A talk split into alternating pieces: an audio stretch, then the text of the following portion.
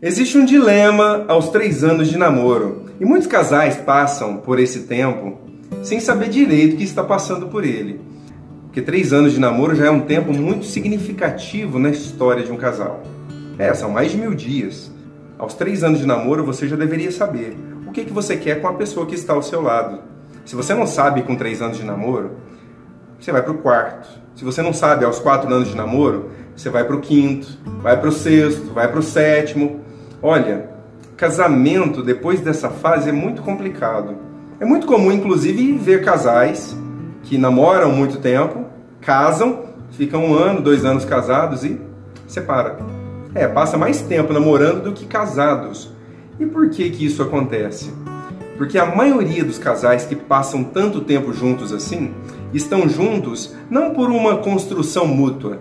Na maioria das vezes, estão juntos porque estão esperando algo melhor, consciente ou inconscientemente.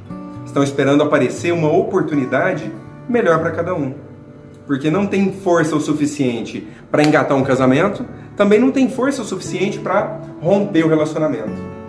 E é um casal que geralmente, se não tiver já um plano sobre o que vai fazer da vida a dois, é um casal que tem candidatos a viver uma história muito chata, talvez desarmônica ou até trágica dentro do relacionamento. Porque começa a viver uma coisa que não tem sentido nenhum. Não tem sentido para estar tá junto, também não tem sentido separar. Isso vem, sabe da onde? Vem da confusão que os dois carregam como indivíduos. Confusão do que é vida, do que é relacionamento, para que serve tudo isso, como que se monta e para que se monta um relacionamento como casamento, por exemplo. A confusão individual vai bater na porta de entrada do casamento. E quando isso vem dos dois lados, vira um caos. Inclusive é muito comum ver os casais em crise dizendo assim: "Ah, casamos porque queríamos ter uma família".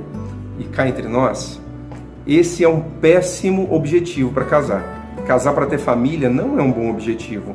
Família é uma consequência maravilhosa, mas esse não deve ser o objetivo. Só que isso eu vou deixar para outro vídeo. Então, aos três anos de namoro, se vocês não têm maturidade suficiente para estar tá juntos, num casamento, por exemplo, ou não tem tanta desconexão a ponto de separar, eu sugiro que vocês tratem o próximo ano, que vai do terceiro ao quarto, de um jeito bem pontual, bem honesto. Se esse namoro tem força realmente para virar um casamento. E se não tiver, ter a honestidade de olhar um nos olhos do outro e falar: olha, eu gosto de estar com você, mas não o suficiente para ir para o próximo nível. Sabe? Isso pode ser inclusive um caminho para uma boa separação. É, porque se o casal não tem força para casar, para que, que vai ficar junto? E muitos, às vezes, têm planos de ter filhos e etc.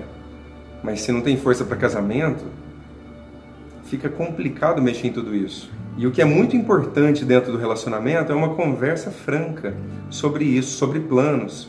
Olha, eu quero coisas a mais com você.